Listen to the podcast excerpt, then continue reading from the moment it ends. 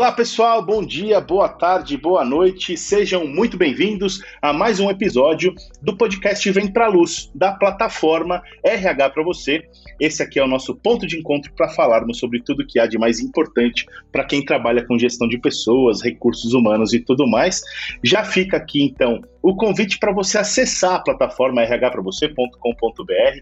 Lá tem conteúdos novos todos os dias, feitos pela nossa equipe de redação e feitos também pela comunidade de RH. Nossa área de collab está absolutamente povoada, é, super lotada lá de, de posts novos todos os dias. Tem entrado 4, 5, 6, até 8 posts novos todos os dias só da Collab. E ainda tem a galera da redação produzindo conteúdo. Então fica a dica para você acessar rhpravocê.com.br.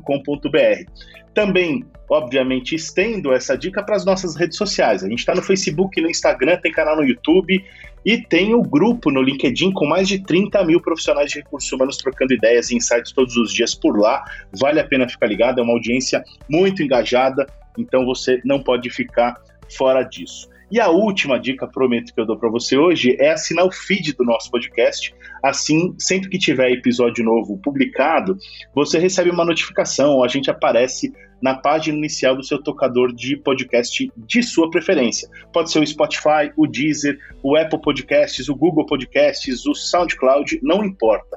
Seja lá onde você estiver ouvindo a gente, vale a pena assinar o feed ou se inscrever por aí, mas eu já adianto que a gente tem esse encontro marcado toda segunda-feira, cedinho, entre 7 e 8 horas da manhã, que é quando saem os episódios novos. Hoje a gente vai falar sobre os unicórnios, a gente vai falar sobre startups e claro, os desafios e as oportunidades que a área de recursos humanos tem junto a essas empresas que estão ajudando a moldar de fato as nossas vidas, o ambiente de negócios como um todo e tudo mais.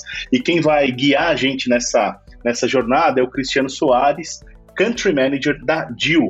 Cristiano, obrigado por estar aqui com a gente, super, super legal poder trocar ideias contigo. Ô, Daniel, eu que agradeço. Eu acho que vai ser um papo muito legal. Eu acho que é um tema que está super em vogue aí, principalmente no Brasil, que vem recebendo aí milhões em investimentos, né, e transformando várias startups em unicórnios. Vai ser bem bacana e é um prazer estar podendo falar aqui com vocês e todos os ouvintes aqui. Pô, que demais, prazerzaço é nosso, Cristiano. E também participa com, com a gente hoje o Bruno Piai, Bruninho, jornalista e redator do RH para você. E aí, Bruninho, tudo certo? Fala, Dan. Olá, Cristiano. Olá, ouvinte. Vamos embora, que aqui no Vem Pra Luz os unicórnios são reais. Boa.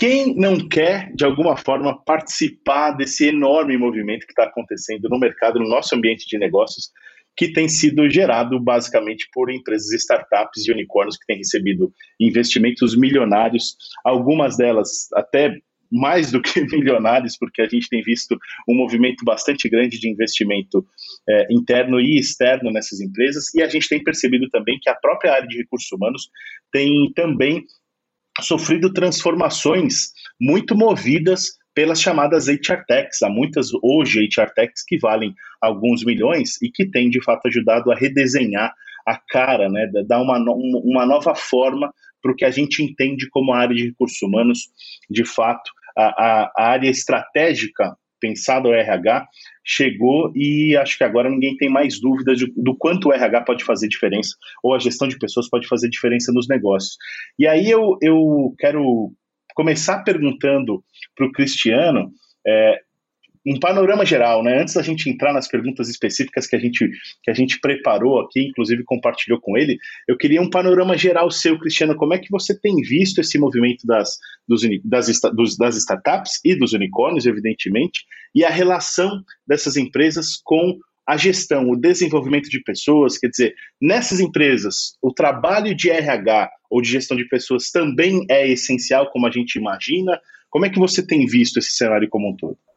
Daniel, ótima pergunta, ótima forma de a gente começar, porque quando a gente fala em unicórnio, né, é, vou dar só uma introdução aqui, a gente fala daquelas empresas claro. que geram um valor aí acima de um bilhão de dólares, né, em, em valor uhum. de mercado, e, e normalmente é, uma startup ela cresce muito rápido, né, e de forma desestruturada. né? Ela começa a se estruturar no caminho. A gente costuma brincar que é você arrumar o, o, o avião enquanto ele está caindo. Perfeito. É, e, é, e é uma mais pura verdade, né? A gente tem startups aí com unicórnio que ainda tem problemas de estruturas sistêmicas, né? É, problemas de processos, enfim. E quando você atinge esse, esse nível, a pressão em cima do negócio ele aumenta muito.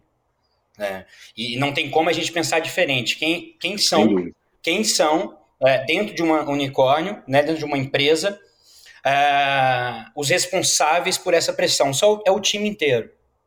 Uh, e principalmente hoje, e principalmente hoje, com esse crescimento aí, né, a proliferação do trabalho remoto, a gestão de recursos humanos dessas, dessas empresas, elas têm que mudar muito e se adaptar muito.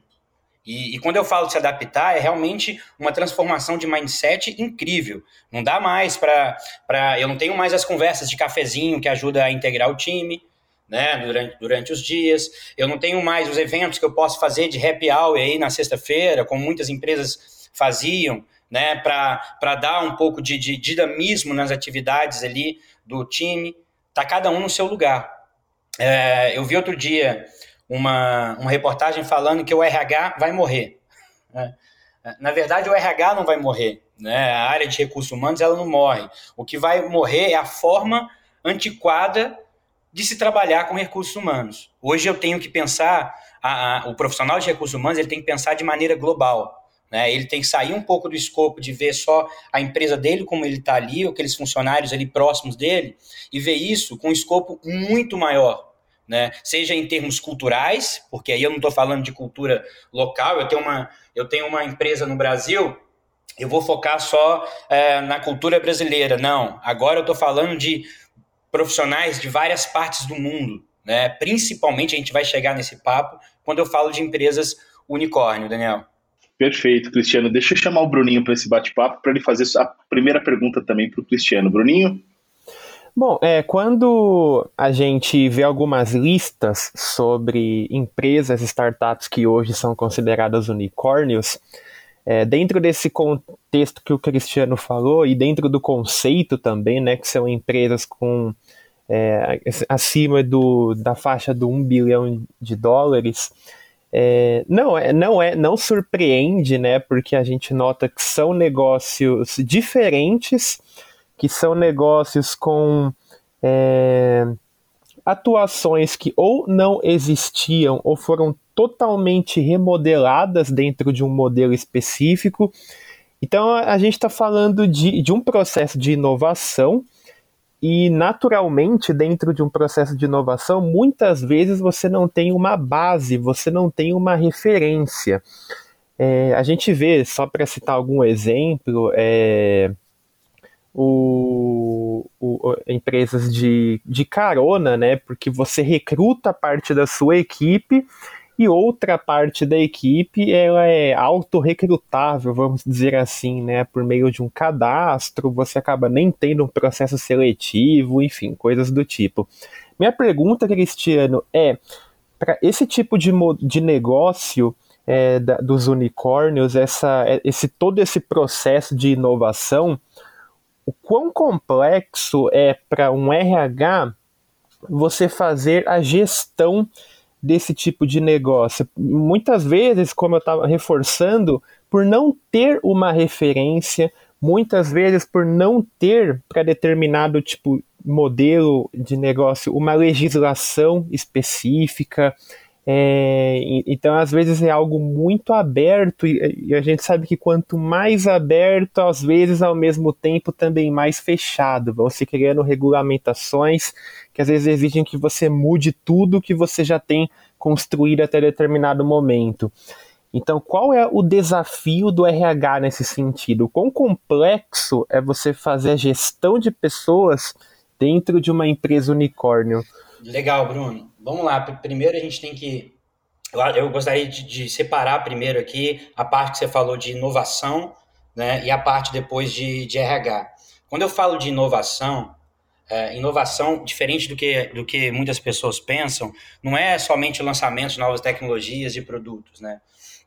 Ela, ela parte muito mais de um conceito de quanto eu, como eu aplico determinada tecnologia, né? Por exemplo, É, você citou aplicativos de carona, e a gente pode falar alguns aqui, né? O próprio Waze vem, vem fazendo, enfim. É, a carona sempre existiu. Né? O que eles pegaram foi trazer esse mercado informal e colocar ele dentro de uma plataforma que desse acesso para mais pessoas participarem desse mercado informal. Uhum. Né? Seja, seja no aplicativo de carona, seja como a gente tem algumas empresas, é, principalmente fora do Brasil, crescendo bastante na hora de transporte coletivo também, é, de passageiros, também tem esse, esse modelo seja através da própria Nubank, né? Se a gente for pegar a, a inovação da Nubank, o que a Nubank fez de novo quando ela chegou no, no Brasil? Cara, nada. Nada em termos de tecnologia. Ela lançou um cartão de crédito. Uhum. Né? Porém, aí eu quero entrar a importância das pessoas. A execução que a Nubank tem, né? Como ela apresentou esse cartão de crédito para o mercado, por exemplo, como ela executou né? Todos os processos, o planejamento dela foi de forma assim é, perfeitamente alinhada para que ela pudesse ter o crescimento que teve em pouco tempo. E aí que está um desafio grande do RH.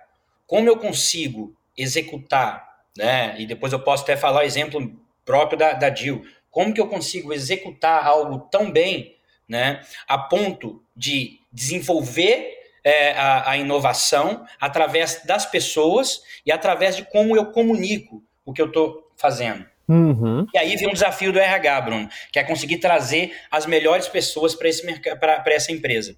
Trazer e mantê-las nessa empresa. E além disso, hoje, você citou aí a parte de, da dificuldade, principalmente dos aplicativos de mobilidade né? Que a gente tem várias, a gente não tem parâmetros e muitas vezes a gente pode cair em alguns processos trabalhistas, né? Uh, hoje o RH ele fala o motorista da, da Uber, né? Como é que eu como é que eu trabalho ele sem que ele seja um funcionário meu? O RH ele tem que trabalhar muito próximo do legal, do time de legal também. Né? É, principalmente do ano passado para cá, a gente vê que mudou a legislação é, e hoje está muito mais fácil contratar profissionais como prestadores de serviço, isso é muito comum nas empresas de tecnologia e também nas unicórnios, uhum. tá? Porém, o RH ele tem que. Qual que é a maior preocupação quando você começa de um RH de unicórnio? Como que eu vou trabalhar essas diferentes formas de contratação? Eu tenho um cara que é CLT comigo, eu tenho outro cara que ele é um prestador de serviço é, meu, é, aqui no Brasil, eu tenho um prestador de serviço meu na Alemanha, eu tenho outro cara que é um funcionário meu nos Estados Unidos. Como que eu trabalho a gestão de benefícios para esses caras? Como eu faço a parte legal desses caras e como que eu retenho ele tentando manter uma cultura única global? Aí que está o maior desafio do RH com essa, com essa mudança, com essa é, é, mudança de mindset que, que a empresa deixou de ser local, principalmente quando vira unicórnio, ela tem que expandir. Sim. Começou, e começou a ser global. Esse é um desafio imenso. E não tem uma empresa. Hoje eu atendo, é, a gente atende pela DIL cerca aqui de 30% a 40% dos unicórnios no Brasil. A maior preocupação de todos os diretores de RH, que às vezes não é nem RH mais, hoje eles estão chamando de people, né? Head people, por é, exemplo. É, gente gestão, é isso. Gente isso, gestão, isso. enfim, é, tá dando muito conceito aí para a gente, porque realmente são as pessoas é que faz a, a, inovação acontecer, né? Uma máquina não cria nada sozinha, alguém foi lá e, e fez e divulgou. Então, a maior preocupação deles, como que eu mantenho uniforme uma equipe tão multicultural, de formas de relações trabalhistas totalmente diferentes, como que eu mantenho eles produzindo felizes, satisfeitos e querendo ficar na, na, na, na empresa. É um desafio imenso que a gente está vendo hoje. Eu não sei se eu te respondi, Bruno, e... porque eu quis dar um contexto um pouco mais amplo. Mas se tiver algum detalhe você quiser entrar, a gente pode entrar também. Não, perfeito. Inclusive, eu até queria pegar o gancho. É, como você falou, a Dio ela é uma empresa que atende esses unicórnios. E não só isso, a Jill também já faz parte desse grupo de, de unicórnios, né? E eu acho interessante, é, até tinha pegado esse gancho de alguns negócios que eu particularmente eu acho inovador a forma como ele é gerido. O, o, próprio aplicativo do Gimpass, por exemplo, né, que também é unicórnio, a forma como ele cresceu, a forma como é, é, é a atuação dele hoje dentro do mercado. Eu, eu queria que você falasse um pouquinho, Cristiano, internamente, porque, é, claro, é, hoje ser um unicórnio é uma meta, né, para muitas dessas empresas. É, é, a realização de, de um objetivo bem bem estabelecido. Mas o quão complexo é isso? As, as empresas estão prontas para se tornar um unicórnio? Vocês na DIL já tinham uma estrutura quando vocês passaram por essa etapa de crescimento? É, como que foi lidar com toda essa mudança? Muito bom, muito boa pergunta. Quando você falou de estrutura, porque é, a Dil é uma empresa que nasceu em 2018, final de 2018, né? E, e de dois anos para cá, ela, se, ela recebeu aí o, o, o status, a chancela de, de unicórnio, porque aumentou muito o valuation dele. Uhum. É claro que a gente brinca que a gente teve duas coisas. Uma é uma pitada de, de sorte, porque a gente estava com o produto certo no momento é, necessário, né? que foi realmente a, a pandemia foi um momento bem complicado para todas as empresas e começaram a procurar soluções que poderiam sustentar essa nova modalidade de trabalho. E a DIL estava ali no momento certo, tá? É, para você ter uma ideia, quando você fala de estrutura, a DIL em janeiro do ano passado tinha 12 pessoas, tá? Na empresa inteira. Então, hoje a gente está com mais de 230. E mesmo assim, é, a empresa cresceu 20 vezes em 2020, uhum. né, recebeu aí 200 milhões de, valor, de, de, de, de aporte em, dentro de um período de 10 meses.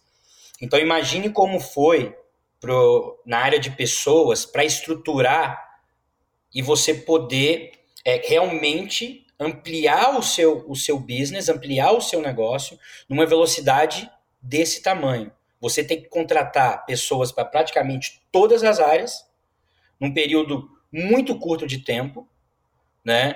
É, fazer com que elas, elas fazem a, o ramp-up delas, que elas se, que elas se treinassem e se adequassem ao novo, ao novo business, sem perder velocidade de entrega, principalmente para os nossos clientes e também para os investidores que apostaram no, no, no business o que é muito raro, tá? Você vê uma empresa de 1,2 bi de valuation com só 230 funcionários. Uhum.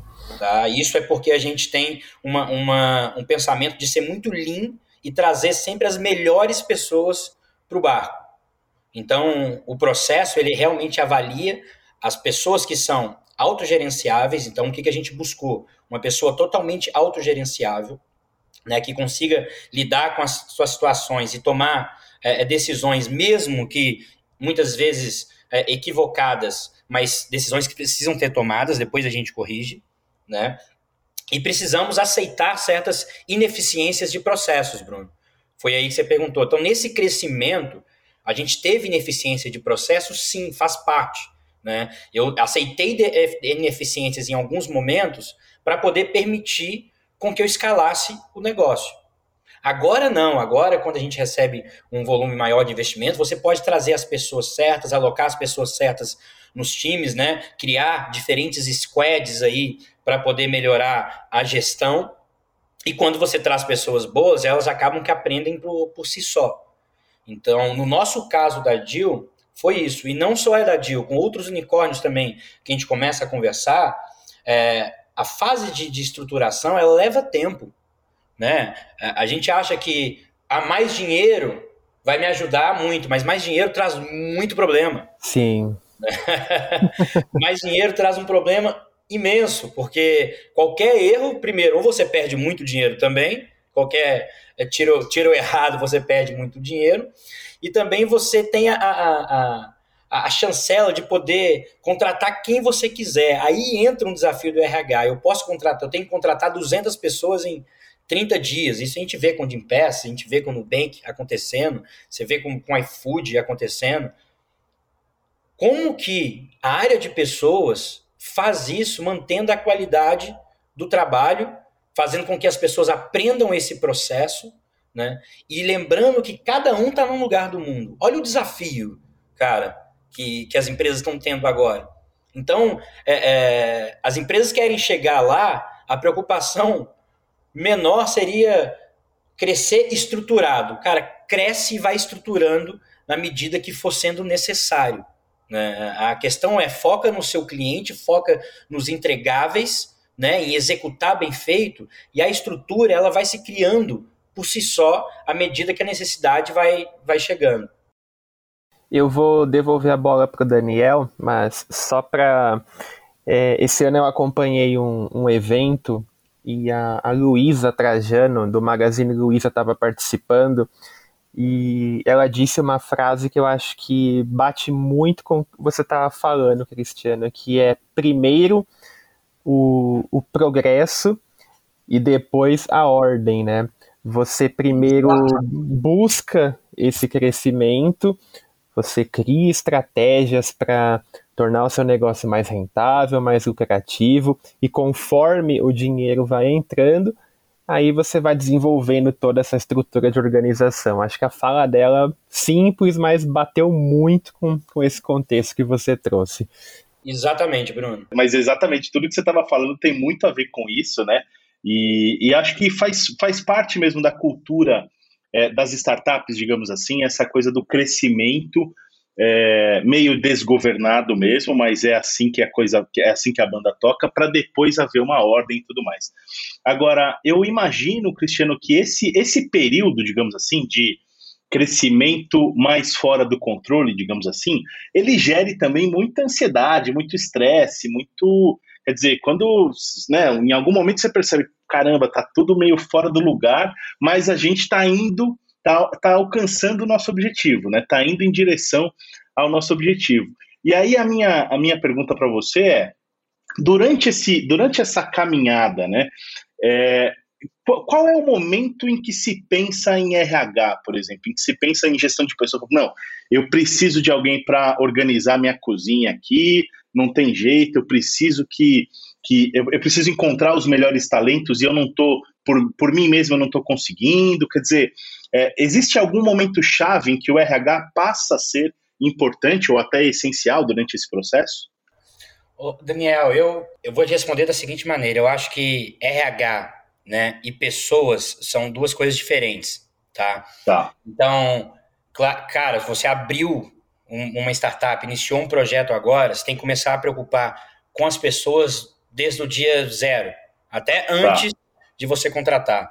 Então, as pessoas ela tem que ser o ponto focal antes mesmo de seus clientes, porque são elas que vão entregar valor lá na ponta. Então, pessoas é isso. Agora, quando eu falo assim, eu tenho que começar a, pre a preocupar com cultura, né? Quando eu uhum. falo de, de RH, eu já falo de uma área estruturada que eu já começo a trazer qual que é a cultura que eu estou trazendo, como é que eu vou fazer a gestão de benefícios, gestão de cargos e salários, né? Que começa a trazer um pouco mais de complexidade. Eu costumo dizer, a, você tem 10, 15, 20 pessoas no seu time, já está na hora de você começar a preocupar com cultura. Né? Então, que tipo de time você quer criar? Por quê? Porque são essas 20 pessoas que vão disseminar a cultura para os novos entrantes. Então, a cultura ela não precisa estar na mão de um responsável, de um diretor de RH, pelo contrário. Ela, a cultura, quem cria, são os próprios profissionais. Né? Ali, desde o founder, dando o exemplo, né? até, até os primeiros ali é, é, funcionários, que vão absorver aquilo e começar a se tornar promotores né, daquela, daquela cultura, se for bem trabalhado. Mas a, a, partir que a empresa chega aí com a partir de 100 funcionários, esse é um momento, uhum. até mesmo nosso da DIL, a gente tinha, claro, tinha uma pessoa responsável por onboard, né, todos nós fazíamos, sim, sim. trabalhávamos, mas a partir que a gente começou e viu que estava com cerca de 100 funcionários, a gente viu uma hora que, olha, temos que estruturar uma área de pessoas. Perfeito.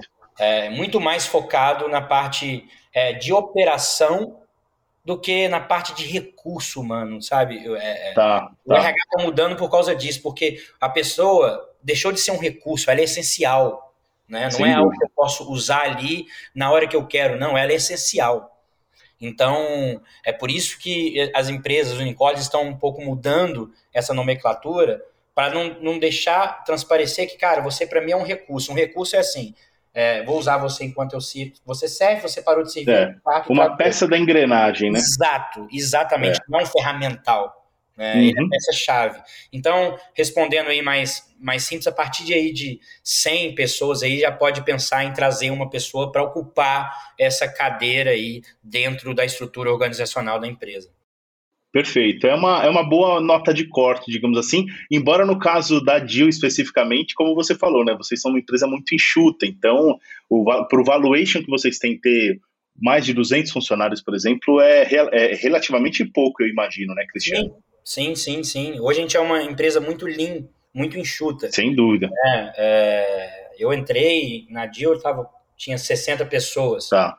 E a gente cresceu bastante mas isso não deixa com que a gente não entregue o que a gente prometeu. Sim. Tá? Justamente porque não, muitas vezes não é a quantidade de pessoas, mas é a qualidade de pessoas. E claro, hoje o modelo de negócio da Deal é baseado num SaaS.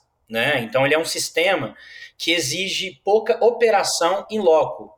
Né? Se eu pegar uma Uber da vida, eu tenho que ter lá uma operação gigante é, é, presencial para atender motoristas, né? Enfim, no nosso caso, a gente é uma plataforma SaaS que a gente consegue é, distribuir as atividades e absorver essas atividades com um número menor de pessoas, desde que você tenha pessoas aí realmente excelentes claro. na, na claro. no seu barco. E aí, e aí que eu queria te perguntar sobre essas pessoas excelentes e fazendo o gancho aí com a questão da criatividade, da inovação, na verdade, que em algum momento você pincelou na resposta que, tá, que deu mais, mais antes para o Bruno, né? É, qual que é qual que é o qual que é o pulo do gato aí, Cristiano? Porque assim, você falou assim, é, quer dizer, você não. Tem muita gente que fala, pô, não, para trabalhar inovação a gente precisa precisa de um criar uma cultura diferente, mudar a mentalidade e tudo mais, mas eu sempre vejo programas de inovação meio que encaixotados dentro de um programa corporativo, um conjunto ali de palestras, atividades e tal, não sei o quê, mas é, não sei exatamente se esse seria o caminho, e, e meio que você deixou, deixou nas entrelinhas ali de que é, a inovação vem das pessoas e que o ideal é você contar com as melhores pessoas no seu time. Quer dizer, você tem que ter gente excelente, que seja inovadora, que tenha a mentalidade necessária e compatível com a sua companhia para que a coisa flua. É, qual, qual é o pulo do gato? Quer dizer, é melhor que a gente, quando quer ser inovador, busquemos as pessoas certas e com a mentalidade adequada. E aí eu queria que você falasse qual é esse mindset, digamos assim, ou é possível de fato desenvolver no time um espírito inovador e tal, uma, lá, ou, ou, isso fica meio artificial? Como é que você vê essa questão da inovação ou do espírito de inovação dentro de uma companhia? Você que obviamente convive com muitas startups e unicórnios. É, na verdade, você não contrata pessoas inovadoras, tá? Você, tá. você contrata pessoas boas e você dá liberdade para que essas pessoas possam inovar. Né? Uhum. É, então, é, são coisas diferentes. Então, quando eu, eu contrato uma pessoa, a gente vai contratar, você vê, claro, você vê um pouco da, de como é a, a cultura dela, né?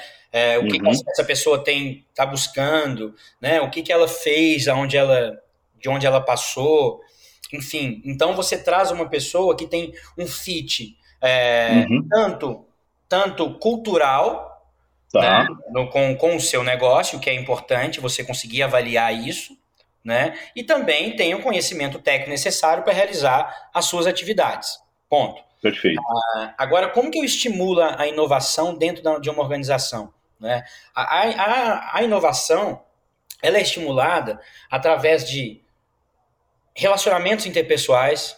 Né? Então, se eu tenho um time multicultural, imagine que, que o que, que você acha que vai ser mais inovador.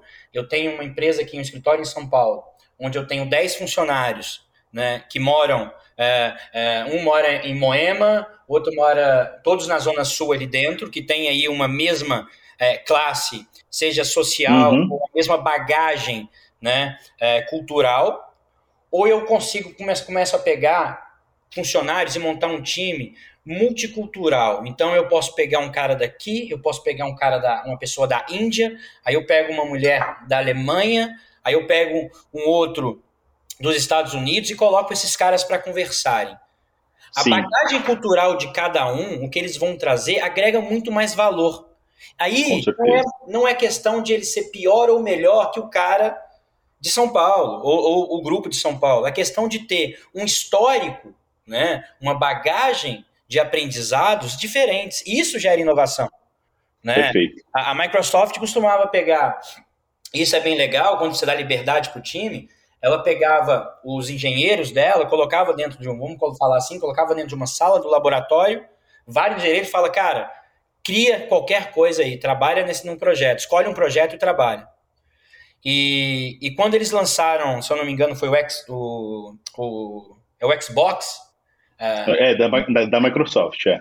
É, o Xbox tinha dois engenheiros trabalhando num projeto similar. Enfim, é, sendo que eles não tinham contato um com o outro. Né? Isso, é, isso, é, isso é muito legal a gente ver que quando você dá liberdade para as pessoas, elas criam. Com certeza. Né? E se você dá isso dentro da sua empresa, todo mundo vai criar. E não é só, e, e a inovação não é só da porta para fora, ou seja, o que o cliente vê é para dentro também. Como eu mudo meus processos, como otimizo meus processos, né? Como que eu mudo a forma das pessoas se relacionarem ou trabalhar. Isso é sensacional. Você pode dar, se você dá liberdade para o cara que está na base ali, é, no operacional, ele vai consequentemente, ele é o cara que mais conhece o trabalho dele. Ele vai te oferecer formas de fazer aquilo mais simples. Uhum. Ele, olha, se eu fizer assim, assim, assado, vai simplificar meu trabalho. Né? Não é que a gente é, é, brinca que, cara, contrato preguiçoso, que o preguiçoso vai sempre achar uma forma ótima de fazer o trabalho dele mais rápido. É...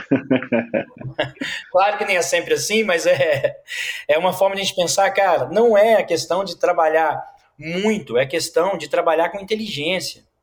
E Perfeito. se eu dou o ferramental, a liberdade, e coloco esse cara no meio de pessoas diversificadas, o crescimento de inovação do meu time vai ser gigante. Né? E é o que os unicórnios hoje no Brasil têm feito, né? contratando profissionais de várias partes do mundo. A maior dificuldade antes era fazer a gestão de um time remoto. Né? A gente não tinha ferramental, os gerentes Sim. não sabiam como trabalhar, não sabia como manter esses caras felizes, equipamentos, como que ia manter uma estrutura na casa dele. Hoje a gente aprendeu com isso. Então, se eu aprendi, eu tenho um engenheiro trabalhando no interior de São Paulo, ou trabalhando para mim é, de Israel ou da Croácia, não faz a menor diferença. Faz, faz diferença para eu ter um time com diversidade cultural. Mas em termos de gestão, é basicamente a mesma. Perfeito. Cristiano, quero agradecer imensamente a sua participação, cara. Obrigado por ter tirado um tempinho para compartilhar um pouco do seu conhecimento com a gente. Desejo muito sucesso para você. Daniel, muito obrigado. Bruno, agradecer vocês aí. O papo foi bem legal. Sei que a gente tem um tempo curto. Se for falar de inovação, a gente fala durante horas aqui, principalmente ah, na área de, de, pessoas. E mais uma vez eu agradeço é, o convite. Foi um papo muito legal e fico à disposição aí, tá? E se eu puder fazer um jabá aqui, é, Com certeza. escutando, os ouvintes estiverem escutando, podem me acompanhar lá no, no LinkedIn, que eu falo bastante sobre trabalho remoto, né, sobre gestão, é, sobre a novo, as novas formas de gestão de pessoas, né? É LinkedIn é só procurar lá Cristiano Soares ou em barra Cristiano V de Vinícius, G de Gato, S de Soares, Cristiano VGS que pode acompanhar, que vai ter muita coisa legal lá sobre microgerenciamento, enfim, é, os novos modelos, modelos aí de gestão de pessoas. É isso aí, já estou seguindo o Cristiano lá no, no LinkedIn, hein, galera? Fica, fica essa dica também. E, bom, parabéns pelo seu trabalho, Cristiano. Super obrigado mais uma vez. E, Bruninho, obrigado também por ter participado, cara. Sempre, sempre muito, muito pertinente as suas colocações e suas perguntas. Mais uma vez, obrigado, Dan. Obrigado, ouvinte. Cristiano, prazeraço te conhecer. Obrigado por ter topado participar aqui dessa edição do Vem Pra Luz. O papo foi muito legal. Espero que todos tenham curtido.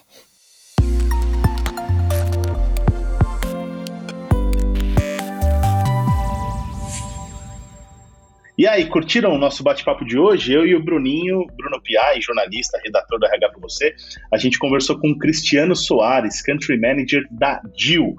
É, vale a pena re realmente ficar, ficar ligado no, nos conteúdos da DIL e principalmente no que o Cristiano Soares tem compartilhado lá no LinkedIn. E também, evidentemente, também vou fazer o nosso jabá aqui de novo, né? Seguir o RH para você nas redes sociais, participar do grupo nosso lá no LinkedIn com dezenas de milhares de RHs que estão trocando ideias todos os dias. É, eu desejo uma excelente semana para você. Mais uma vez, eu torço para que você tenha curtido o bate-papo de hoje. A gente se vê na próxima semana. Um grande abraço e até mais.